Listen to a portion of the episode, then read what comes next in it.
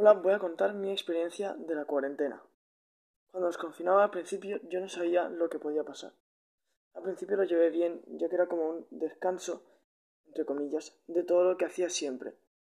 Había días en los que estaba desesperado porque quería salir a la calle. Otros días me tiraba toda la mañana de la cama al sofá y del sofá a la cama.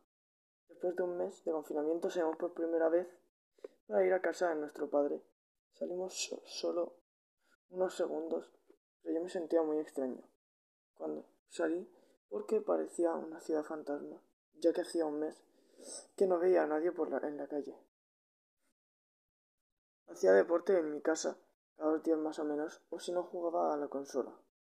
Los deberes que mandaban del colegio normalmente no podía hacerlos, ya que no tenía ordenador ni nada parecido.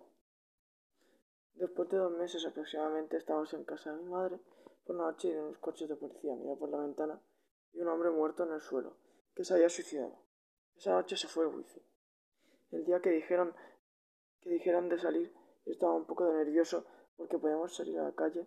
Después de un rato caminando, me cansé ya, ya que llevaba sin andar casi cuatro meses. En conclusión, mi cuarentena fue un poco difícil, pero nunca aburrida.